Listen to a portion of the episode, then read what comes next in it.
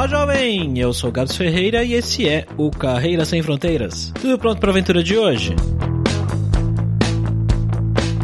Quem é que não gosta de dar uma dormidinha depois do almoço, não é mesmo? Bom, eu não. Eu fico muito sonolento, só durmo depois do almoço. E eu fico mal-humorado quando eu acordo. Mas, os vietnamitas aparentemente gostam muito disso. Tanto que deixaram o nosso convidado de hoje até um pouco desconcertado quando ele começou a viver nesse país e teve que lidar com as sonecas de seus companheiros de trabalho depois do almoço. Mas tem algumas outras coisas muito legais também sobre o Vietnã que eu não fazia a menor ideia e eu não vou dar spoiler para você. E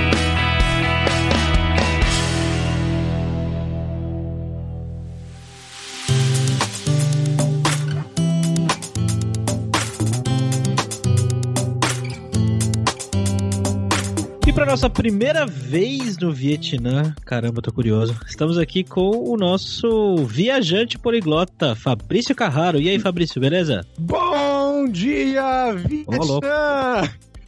Vou estourar o ouvido de todo mundo agora. e aí, Alexandre, tudo bem, cara? Beleza? Bora lá pra esse papo, então.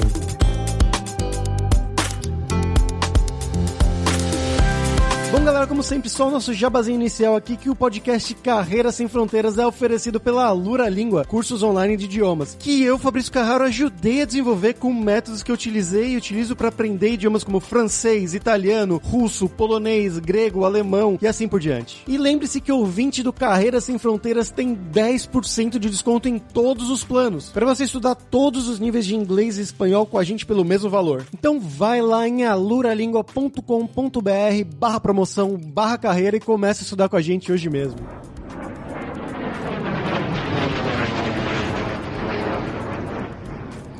Bom, então, Alexandre, como sempre a gente faz com os convidados aqui, eu queria perguntar um pouco sobre a sua vida, né? O seu background. Então, de onde que você é do Brasil? O que que você estudou? O que que você fez? Conta um pouquinho do seu passo a passo até você chegar aí no Vietnã. Eu sou de Campinas, interior de São Paulo, mas eu nasci apenas lá e já me mudei logo cedo, cedo que eu digo, um mês de vida. Já fui pro Nordeste, fiquei 12 anos no Nordeste e retornei depois para São Paulo, já com 12 para 13 anos, né? Então, meu pai viajava muito e eu acabei rodando aí o Brasil inteiro, praticamente todos os estados ali do Nordeste eu cheguei a morar ou estive um, um tempo. Enfim, essa foi minha infância, né? Mudando sempre até que aos 12, 12 para 13, voltei para São Paulo, onde eu finalizei o ensino fundamental, ensino médio. Na verdade, ensino médio eu fiz mecatrônica, né? Então, ali na cidade americana, próxima a Campinas, eu estudei mecatrônica. Foi a primeira turma de mecatrônica do Dom Bosco lá, em 97. Então, background acadêmico, cara, comecei aí, né? Eu fiz a.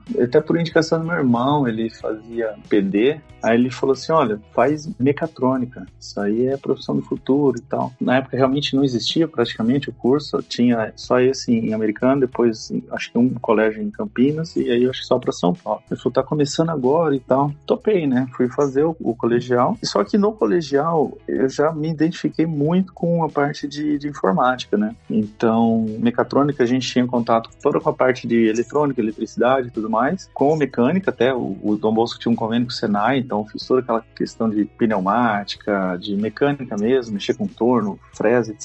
E a parte de programação, né, da robótica e tudo mais. E eu gostei, eu já tinha um, um carinho por computador desde muito pequeno, né, por jogos e por computador. Então, desde muito novo tive contato com aqueles computadores primeiros que, que saíram ali com o jogo, né, jogo em fita cassete. E assim, eu gostava bastante. Até quando meu pai migrou pro Excel, ele usava Lotus como editor de planilha. Quando ele migrou pro Excel, bem dizer, um pivete ali é quem estava dando um suporte para ele fazer essa migração, né? Então, quando eu entrei no colegial, eu tive muita facilidade na parte de programação, gostei mais da parte de informática. E isso foi para mim, eu diria, teste vocacional. E aí ficou muito claro na minha cabeça que em faculdade eu queria fazer alguma coisa na área de informática. Mesmo meu pai sendo administrador de empresa, minha irmã cursando economia, seguindo essa área, eu estava muito mais na área de TI ali. Terminado o colegial, eu já emendei na faculdade de ciência da computação. Só que essa faculdade eu cursei três anos dos quatro, né? Não consegui finalizar, não, na época, por uma série de problemas, não pude finalizar a faculdade. Tive que interrompê-la no final do terceiro ano e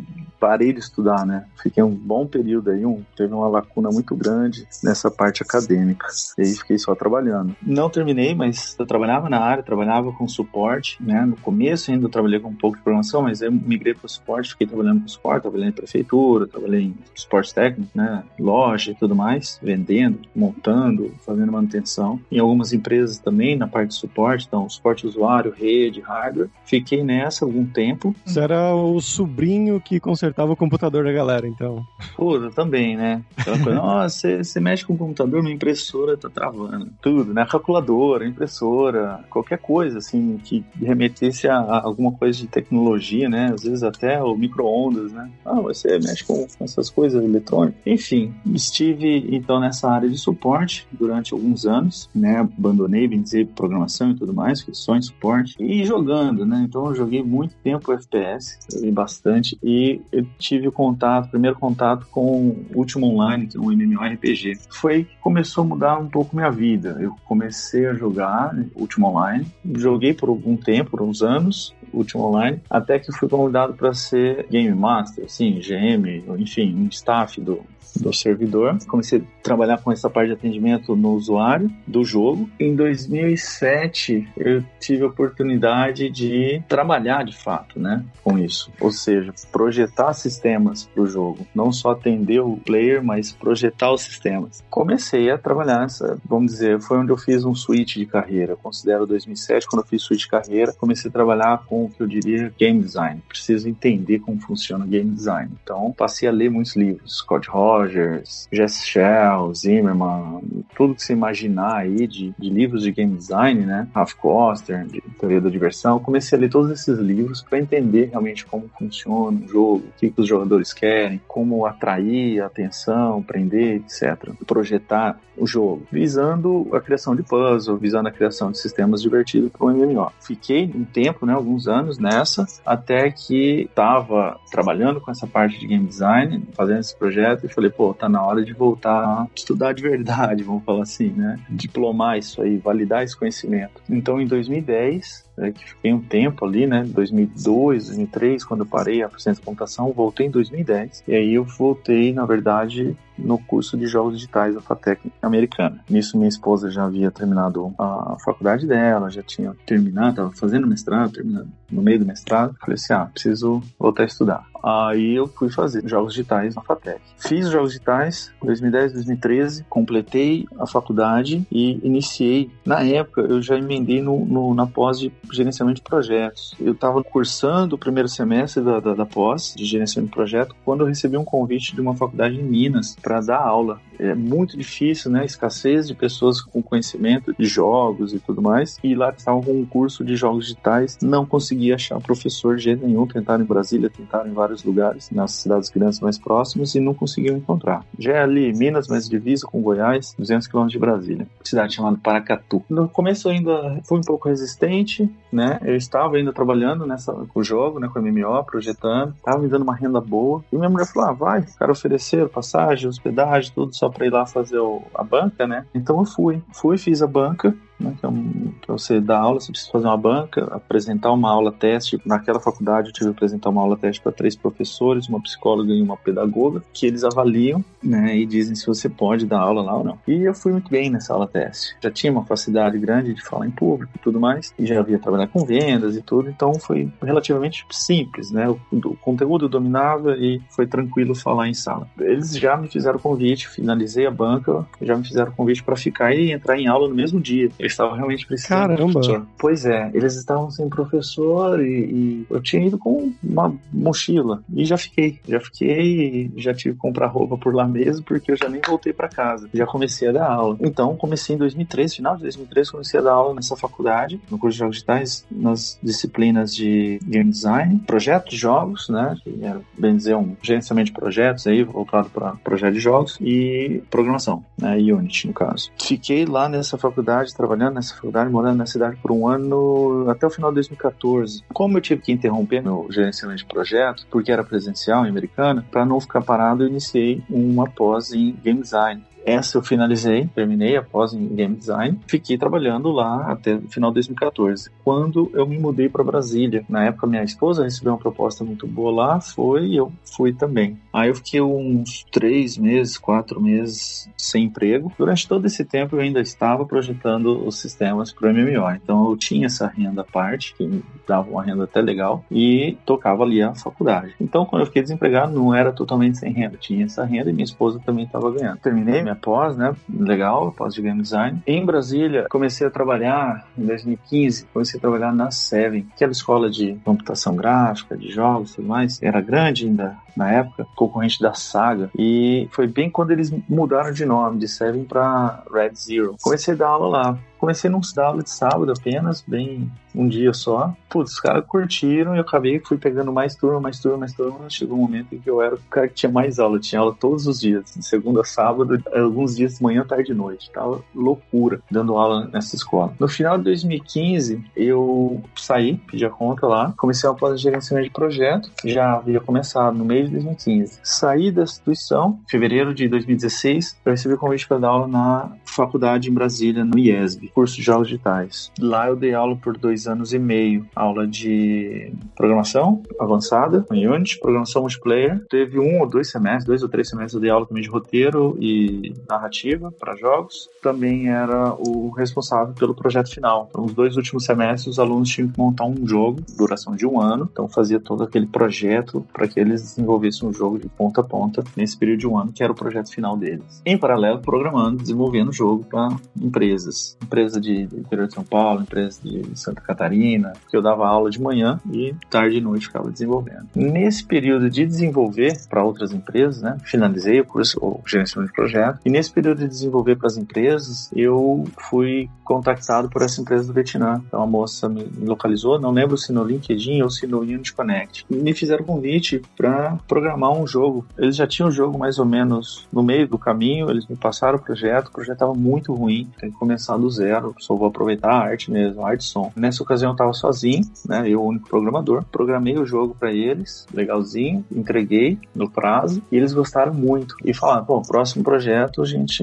vai te contactar de novo. Ah, beleza, né? Vamos ver se rola mesmo, né? Isso aí meio que todo mundo fala. E rolou. Em 2018, começo de 2018, eles falaram, ó, oh, a gente vai começar um projeto novo, a gente quer você de novo e agora a gente quer você como dev lead, remoto mesmo. A gente está montando toda uma estrutura aqui, uma equipe, já estamos contratando programadores. Inclusive, gostaria que você participasse aí do screening dos candidatos e tal. Me diga o que você precisa, as habilidades, que a gente vai contratar alguns programadores. Contrataram três. E eu fiquei como dev lead remoto. No meio de 2018, eu recebi o convite da Insane em São Paulo para trabalhar no Profane, no MMO, RPG, e eu aceitei, então voltei para São Paulo, saí de Brasília, voltei para São Paulo, comecei a trabalhar no Profane. No Profane foi muito interessante, experiência muito legal, projeto bem grande, uma equipe legal, né, presencial, o trabalho, então conheci profissionais excelentes. Um projeto também bem interessante, eu já conheci o projeto por ele ser baseado em último online e tudo mais, eu já conheci o projeto e foi bem legal quando eu recebi esse convite, comecei a trabalhar nesse projeto e trabalhando em paralelo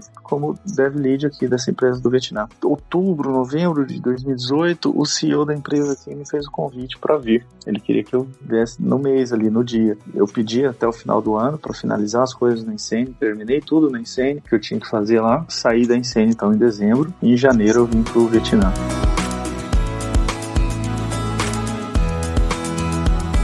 Como é que foi quando você chegou aí no Vietnã, cara? Como é que foi para arranjar lugar para morar? É burocrático, né? Essa parte aí, como é que foi a sua impressão inicial? Cara, assim, antes de vir eu tive problema. Foi algo que me deu bastante dor de cabeça. Tive problema com documentação, eu perdi o voo. Era pra eu ter vindo dia 10 de janeiro, eu só consegui vir no dia 26. Falha de comunicação, de documentação e tudo mais. O Vietnã, ele trabalha com, um sistema de Visa on Arrival. Você pega uma carta, a empresa vai te fornecer uma carta dizendo que você vai fazer o visto quando chegar tem também todo um documento mostrando que eu vou trabalhar. Então, o Vietnã ele tem o visto de turista e de business, né? O meu visto era de business, três meses. Então, eu, com essa carta, consegui embarcar, beleza, sem passagem de volta, comprei só passagem de ida, né, Brasil-Vietnã. Se você não tem isso, eles cobram, é bem comum eles cobrarem a passagem de volta, ou de saída do Vietnã, no caso, mas eu peguei passagem só de ida, embarquei no dia 26 de janeiro, cheguei aqui dia 28, um voo longo, dois dias voando. E, cara, quando eu cheguei, assim, assim, pô, o pessoal sempre que você fala Vietnã, todo mundo brincando comigo, ah, leva repelente, leva o rifle, leva o colete, a faca e tal. Foi uma surpresa, assim, extraordinária, sabe? Desde a hora que eu cheguei no aeroporto, senti um clima legal, uma vibe boa, calor, calor dos infernos. Você tava perto de Goiás, você tá reclamando de calor, cara? Cara, é um calor diferente. É, morei a vida inteira no Nordeste, né? A vida inteira, 12 anos ali, a infância inteira. Mas é um calor diferente. Aqui é um calor dos infernos, não sei explicar, mas é quente.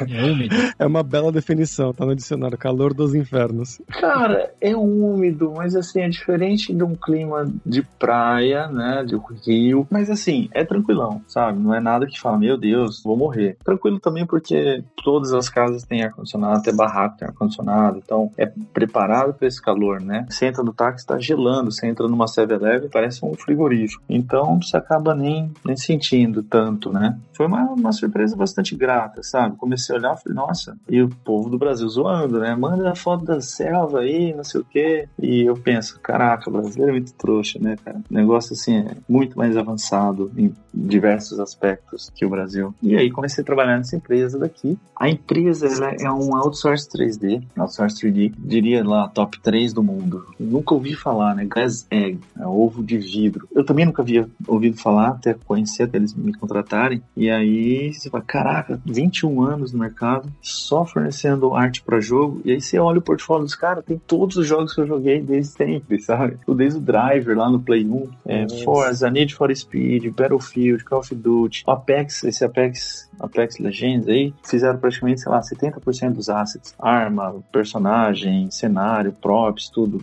Toda a modelagem, animação, texturização, todo 3D que você vê nas grandes franquias, Titanfall, cara, é tudo feito aqui. Na época eles tinham chegado a ter 5 andares, hoje eles estão com 3 andares, mais de 400 pessoas, os vietnamitinhos lá modelando. Você vai andando assim, é tudo as baias por cores. Aí tá lá a equipe Ubisoft, a equipe Microsoft, a equipe Amazon, a equipe, sabe assim, a galera que tá fazendo jogo para aquela empresa. Você vê jogo que nem foi anunciado ainda sendo modelado ali, você fala, nossa, que legal. E eu tinha um cantinho para mim, né? Montaram um departamento, então eu tinha um pedaço de um andar lá, onde eles construíram, montaram uma equipe para fazer jogo para celular, fazer mesmo jogo de ponta a ponta. Então era uma empresa pequena, como se fosse uma empresa incubada ou uma subsidiária, funcionando dentro ali, compartilhando a estrutura deles, toda a cultura, os, os team building, né, os passeios das empresas, tal. Então a gente tinha toda compartilhava toda essa parte de cultura, de estrutura, de, missão, tudo mais da Glassegg, mas era uma empresa totalmente à parte, centro de custo à parte, tal, focada em desenvolver uma franquia para criança, né, criança, família, para jogos de celular e tablet, iOS e Android. Só que quando eu recebi o convite fez o convite para eu vir, eu imaginava que seria dev lead, e isso antes de eu vir mesmo, ele chegou a falar, olha, só que eu gostaria que você assumisse o estúdio. Vamos embora, né? Vamos cair pra dentro. Então eu vim como o que eles chamaram de Mobile Studio Manager, linkado à Glassegg, então era o, o manager do estúdio de mobile, ou Head of Studio, o que quer que seja. E as atribuições eram bem próximas, tinha coisas de um head, tudo de um producer e um pouco de product manager. Quando eu tive que cortar, vamos falar assim, a pessoa, o gerente de projeto, né, ou pessoa responsável pela parte de gerenciamento de projeto, e eu agreguei, eu assumi isso aí. Então fazia o head, né, fazia as coisas de producer, de project manager e de product manager. Tem diferença, né? Enfim, fazia tudo isso aí e ainda, ah, você tem bagagem, experiência com game design, né? Tem como você participar das reuniões de game design, participava de algumas reuniões de game design também além da parte producer ou da parte product manager, a parte de aprovação dos documentos de design, eu cheguei a participar de muitas reuniões para elaboração do documento de design, é reunião de design mesmo. E também falaram, quando eu pensei, né, pô, preciso de um dev lead, mas você é o dev lead. Oh, meu Deus, severino total. Falei, beleza. Então eu tinha que fazer o code review, eu tinha que fazer toda essa parte de dev lead, mas codar mesmo tava codando praticamente nada, né? Já tava mais orientação e code review. Fizemos três jogos, né? Além daquele outro que eu havia feito sozinho, fizemos três jogos dessa franquia e a empresa fechou. Né? Bem no meio aí dessa treta toda, a empresa teve o shutdown aí há dois meses. Mas foi por causa da crise do coronavírus não, mesmo? cara, não, não foi não. Eu diria que atrapalhou, atrapalhou porque atrasou o projeto, perdi a equipe, muitas pessoas acabaram não trabalhando nessa época. A empresa ela deu a opção da pessoa ir para o escritório trabalhar, porque aqui estava podendo trabalhar de casa ou não trabalhar. E alguns optaram por não trabalhar. Enfim, e deu uma atrasada, né? Aqui o povo ficou muito assustado com esse negócio e, e, enfim, deu uma atrasada. Mas não foi por causa disso, não. Eu diria que também deu uma atrapalhada porque os donos da Glazeg, os donos da, da empresa, têm algumas outras empresas e todas elas no ramo de entretenimento, clube, boate, resort tal, turismo e entretenimento. Então, algumas até fecharam, eles tiveram que fechar algumas empresas. Então, assim, eles estavam realmente meio numa contenção de custo, mas o, o fator principal realmente foi os jogos não estavam fazendo dinheiro. A empresa não estava se pagando, o que é comum, né? Esperado. Primeiro jogo, segundo jogo, diria que o grande percentual das empresas que começam, elas levam alguns jogos para poder, menos que acerte aí um na veia, demora alguns jogos para fazer aquele player base e tudo mais começar a movimentar dinheiro. Mas o segundo jogo, principalmente, ele tava com uma performance horrível. O terceiro foi muito bom, o terceiro, o último, tava bem legal na parte de retenção de usuário e tudo mais, mas na parte de receita, né, de, de revenue tava muito baixo. E aí não acharam que não dava para tocar um quarto projeto e decidiram fazer o, o shutdown da empresa. E a empresa fechou.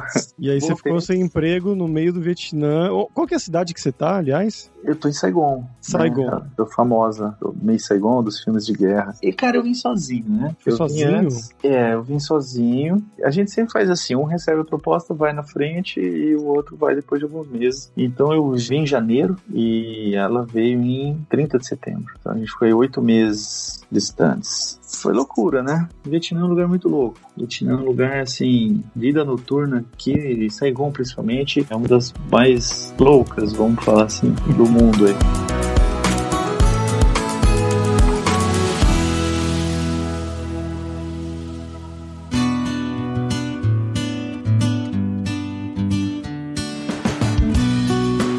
Gente como que foi chegar aí, cara, e trabalhar com pessoas de outro país. Você já tinha trabalhado antes, né, com pessoas de outro país, pelo que você falou. Como que é a galera onde você foi trabalhar aí? É bastante vietnamita? Tem gente do mundo inteiro? E como que era trabalhar com essas pessoas no dia a dia? Cara, meu chefe, né, o CEO da empresa é francês, mas o resto tudo vietnamita, né? Na verdade, na empresa inteira, eu acho que tinha três pessoas que não eram asiáticos, né? O CFO, o CEO, então tinha um francês, um americano e o brasileiro. O resto, grande maioria, grande maioria vietnamita. E aí, os, quem não era vietnamita era tipo japonês, o chinês, o filipino, alguma coisa assim, né? Cara, foi difícil, foi difícil. Isso foi outra coisa que também pegou muito. É diferente de você trabalhar com inglês, com alemão, acho que com europeu ou principalmente com americano, canadense. Cultura muito diferente e o idioma muito diferente, né? Então na minha equipe, por exemplo, tinha pessoas que não falavam qualquer outra língua, só o vietnamita. Eu precisava de intérprete para falar com minha própria equipe. Caramba. É, isso atrapalha, né? O meu inglês, quando eu vim pra cá, era muito ruim também. Então, isso eu falei, frisei bastante antes. Eu falei, olha, escrevo e leio e, perfeitamente, compreendo bem, mas falar é, é ruimzinho. Não, tudo bem, você aprende rápido. Mas eu sei, aprendi, hoje já falo confortável aí, mas no começo, assim, você sabe, né, cara, assim, é diferente. Se eu tivesse podendo a liberdade de falar, tanto para você cobrar, como para você incentivar, para motivar a galera, quando você precisa daquela cena de filme, assim, que você dá aquela motivada mesmo, né? Um Coach Carter ali, quando você precisa dar uma motivada nos meninos, falta o vocabulário, ou às vezes quando você precisa chamar atenção, falta vocabulário. Enfim, gerenciar uma equipe que eu tinha que falar inglês e meu inglês era fraco. Do lado de lá tinham pessoas que ou nem falavam inglês ou também falavam inglês ruim. Foi difícil, isso atrapalhou bastante. Comunicação é tudo e ela era bem truncada. E outra coisa também os hábitos, né, cara? Assim, pô, sou de São Paulo, sou workaholic 100%, né? Você vê assim, pô, chega na hora de almoço, galera tudo dormindo sabe? Eu sei que no Brasil. Muito... Cara, eles dormem. Eu sabia assim, no Brasil tinha lá chão de fábrica, o cara no horário de almoço bate a marmita e deita lá no meio dos papelão. Mas no escritório, assim, achei estranho, sabe? Em cima da mesa eles dormem? Cara, eles dormem no chão, debaixo da mesa. Eita! Caramba! Só, só, é, É, é, assim, até que pensando bem, na incêndio também a galera dava, tirava um cochilo. Mas, é assim, muita gente e aí, às vezes, eu andando pelo escritório, ali pelo andar, às vezes tinha que ficar pulando. Eles tinham esteirinha, eles levam esteirinha, eles levam travesseirinho, eles têm um travesseirinho deles. E é religiosamente, todo dia, cara, eles almoçam, catam o travesseirinho, vai ou vai pra sala de descanso, tinha uma sala de descanso, ou mesmo joga esteirinha, estende esteirinha no chão, deita, pum, e dorme. O horário de almoço deles é, é sagrado. Eles comem lá aquela, o fã, né, que é a sopa doida deles lá, comem as comidas doidas deles, e deita e dorme de boa. Faça chuva, faça sol, dia de lançar build, projeto atrasado, loucura, assim, o chefe dando paulada em mim, o molequinho arrastando chinelinho. Eles andam muito chinelo aqui, né? Aí lá arrastando chinelinho, abraçado com o travesseirinho, indo dormir. Com, assim, tipo, tendo que lançar build. Então, cara, isso aí, assim, me consumiu um pouco, uns anos de vida, sabe? Ver isso.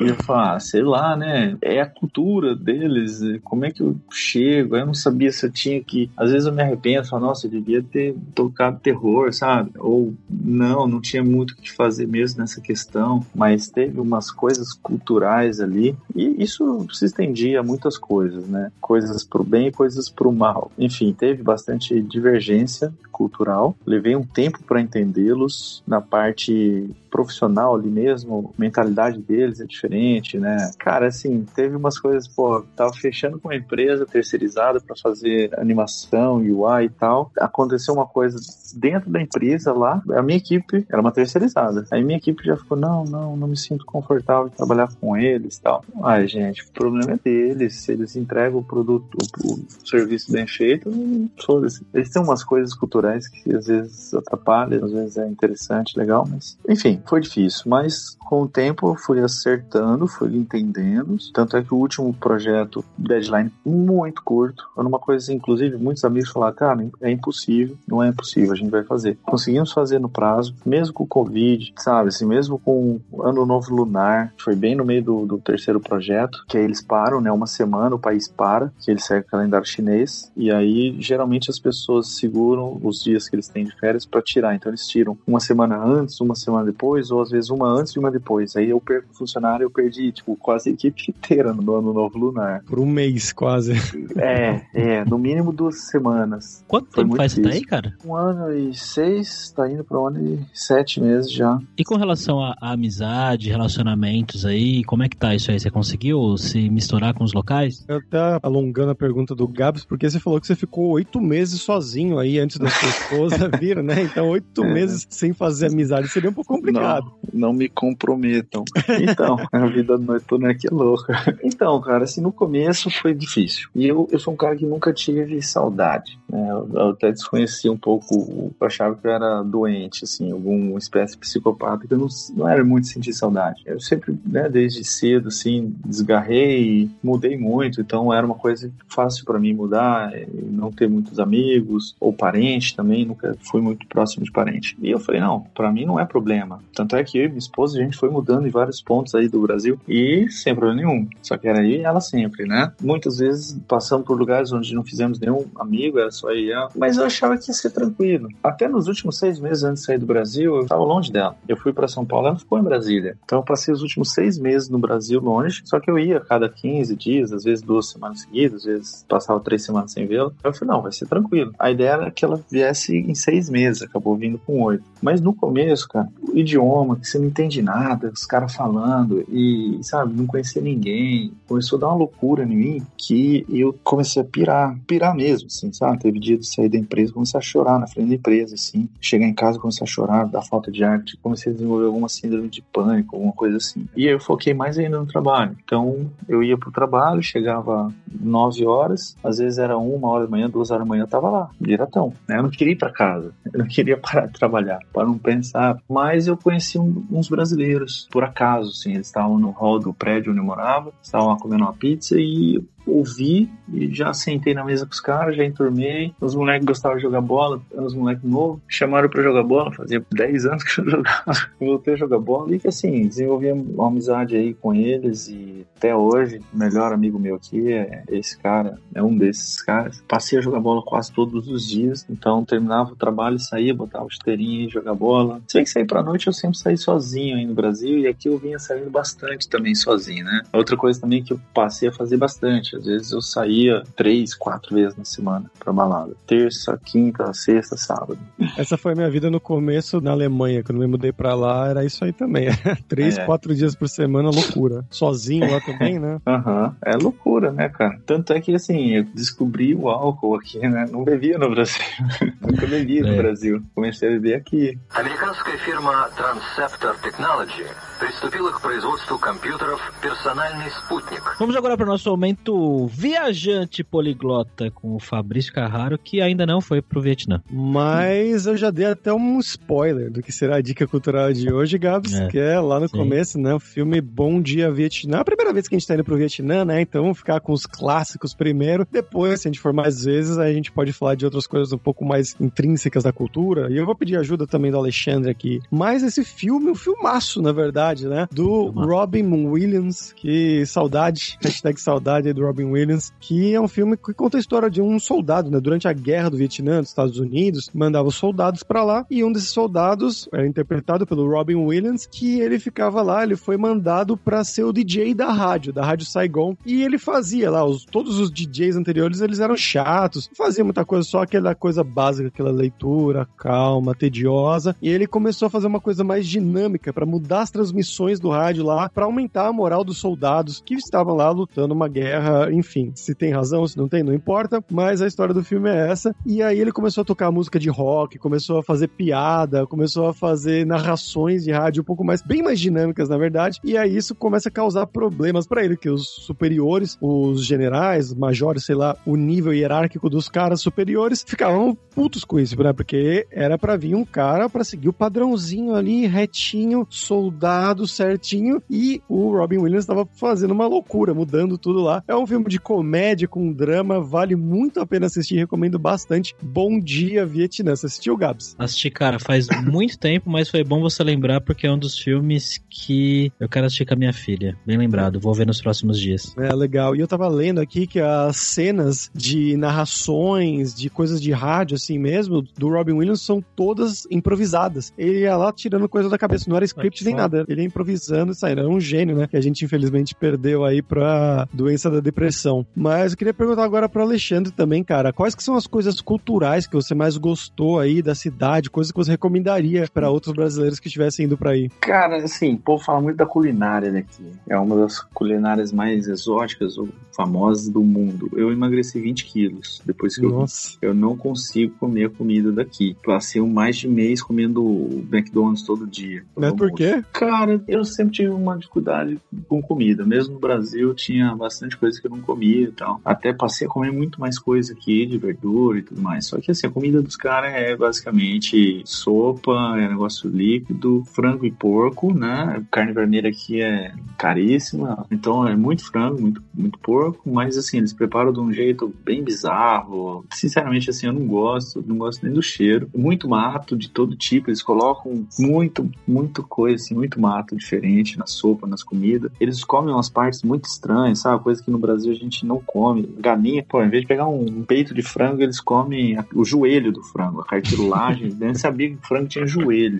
Eles comem tipo o joelho. Deve fazer ensopado, né? Faz ensopado, mas o joelho eles comem como se fosse nosso pão aperitivo, assim, né? Aí se mastiga aquela cartilagem e fala: caraca, gente, tem um peito, o peito é maciozinho. Não, eles comem. Ele, aí... Temperadinho, assim? É, temperadinho. É. Pô, pimenta, você fala assim, baiano não sabe o que é pimenta. Baiano, baiano, o quente do baiano aqui é doce. Eles põem pimenta assim, doidado. Tudo aqui tem pimenta, ou o que era para ser salgado é doce, e o que não é doce é, é muito apimentado. Ou às vezes é apimentado e doce junto. Tem gente que gosta, mas, cara, assim, eles não tiram nada. O frango vem, aí eles comem a cabeça, vem o cabeça do frango, a cabeça do peixe, vem a pata, vem tudo, sabe? Assim, coisas que no Brasil realmente a gente joga, carcaça, eles comem e eles gostam. Mas, assim, coisas culturais, não é exatamente cultural, mas as praias daqui são excelentes, né? São realmente maravilhosas. Tem umas praias que eu já conheço muita praia no Brasil, já viajei Brasil praticamente de ponta a ponta e eu falo que é difícil encontrar uma praia tão bonita quanto, por exemplo, Foucault. Foucault é uma ilha aqui no Vietnã, do lado, já indo para Tailândia ali, na reta do Camboja. Cara, assim, é impressionante. Impressionante. Pôr do sol, o mar, assim, é indescritível. Fui para algumas praias aqui, bem, bem interessante. Agora, cultural, eu diria o Museu da Guerra, os remanescentes que falam, então tem bastante coisa sobre a guerra é bem interessante, né? Armas, estilhaço das bombas de arma, fotos, tanque, helicóptero, tanto do lado americano como do lado Vietnã do Norte. Você entrar, olhar o helicóptero, os tanques, metralhadora antiaérea e tudo mais. Então, o museu é o Museu da Guerra, é algo que eu recomendaria para quem estivesse de passagem aqui em Saigon. Lá em Hanoi, no norte, tem o Ho Chi Minh lá, né? Ele tá embalsamado lá,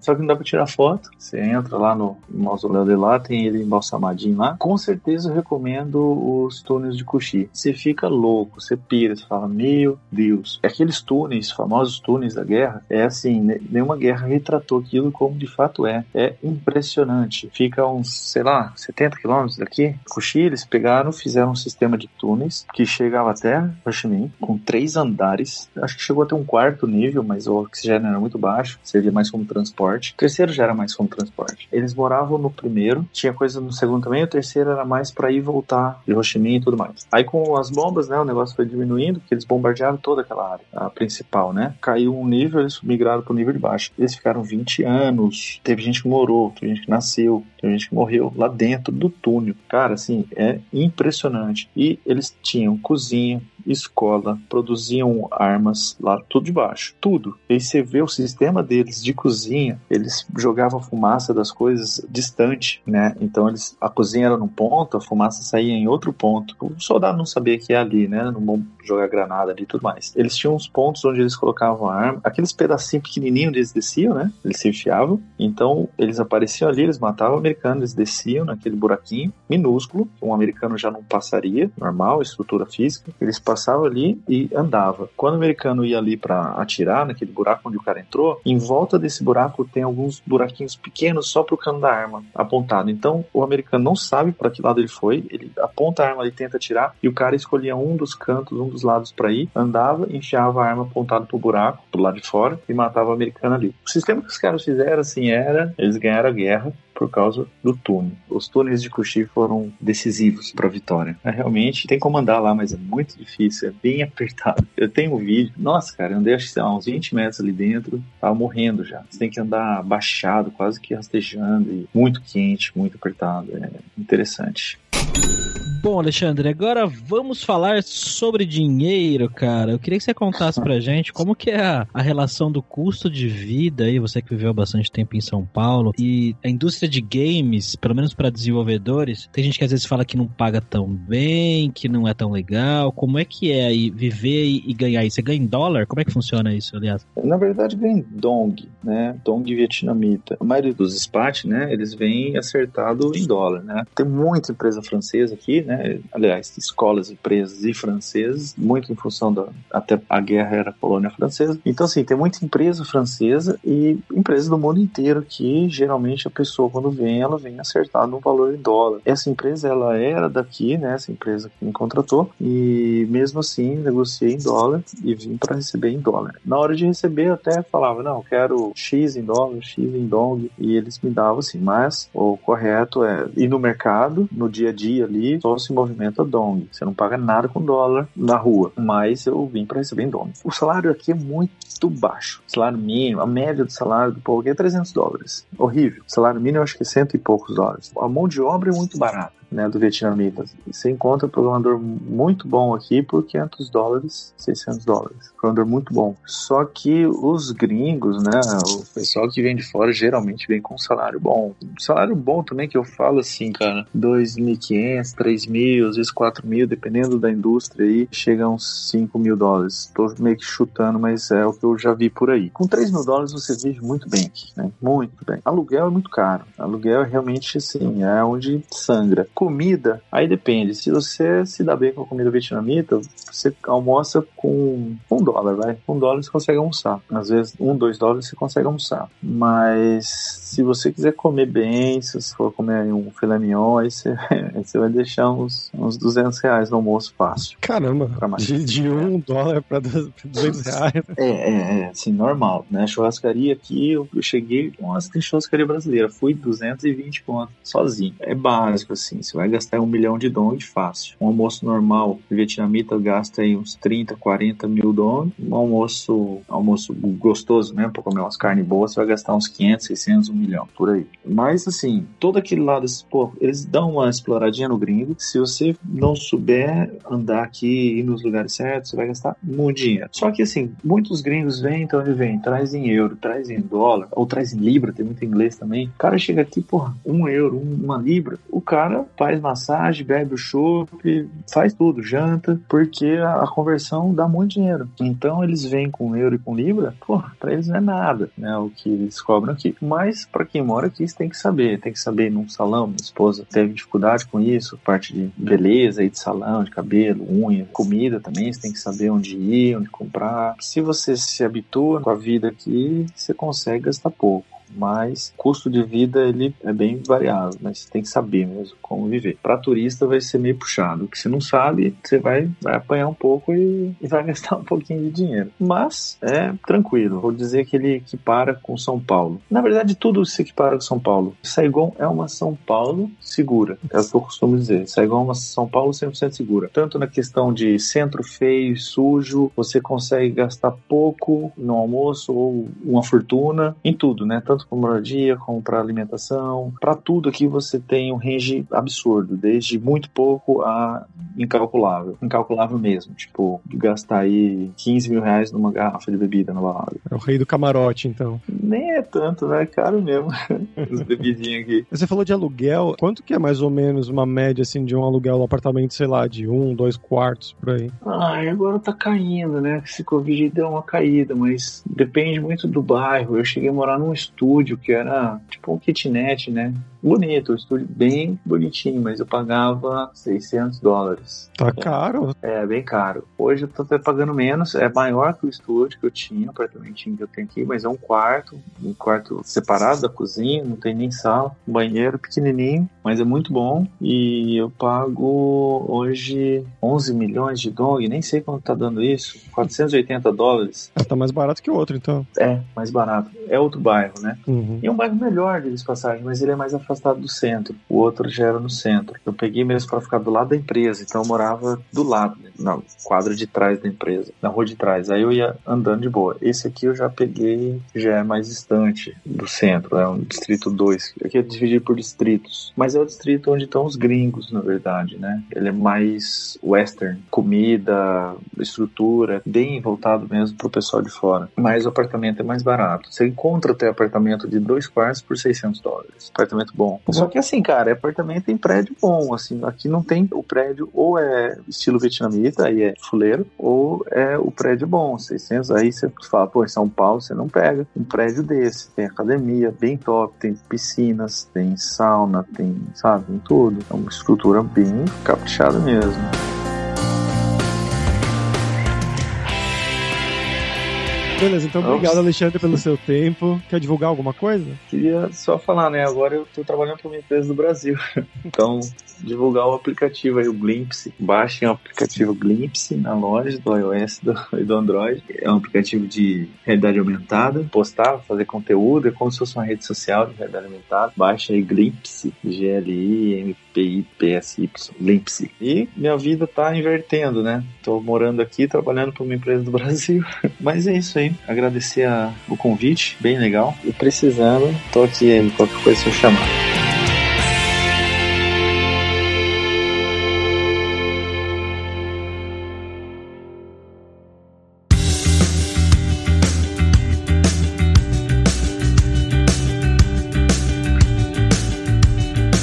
Pessoal, por hoje é isso. Kamamban, que é obrigado em vietnamita pela sua audiência. Se você gosta do Carreira Sem Fronteiras, recomende sempre para cinco amigos para nossa comunidade continuar crescendo cada vez mais. E entre no nosso grupo do Facebook, o Carreira Sem Fronteiras, para você ter mais dicas sobre empregos, mercado de trabalho no exterior, tecnologia e também sobre a língua inglesa, até o vietnamita, quem sabe. E não deixe de conhecer a Lura Língua para você reforçar o seu inglês e o seu espanhol e dar aquela força, tanto no seu currículo quanto na sua vida profissional. Algo que o Alexandre destacou muito bem que o inglês foi um problema quando ele se mudou para lá, porque ele não falava tão bem assim. Então a comunicação do time não era muito boa, né? Ele não falava bem, o pessoal que trabalhava lá, alguns nem falavam inglês. Então imagina quanto a vida dele teria sido mais fácil se ele falasse inglês um nível bem melhor. E só lembrando que o 20 do Carreira Sem Fronteiras tem 10% de desconto em todos os planos. Então vai lá em aluralingua.com.br barra promoção, barra carreira e comece a estudar com a gente hoje mesmo. Além também, é claro, da alura.com.br que tem mais de 1.100 cursos de tecnologia, tanto nas áreas de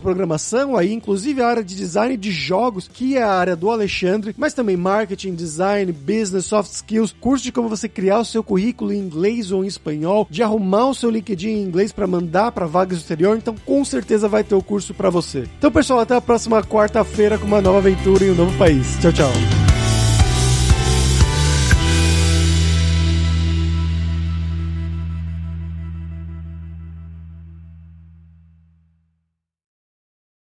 Este podcast foi editado por Radiofobia, podcast e multimídia.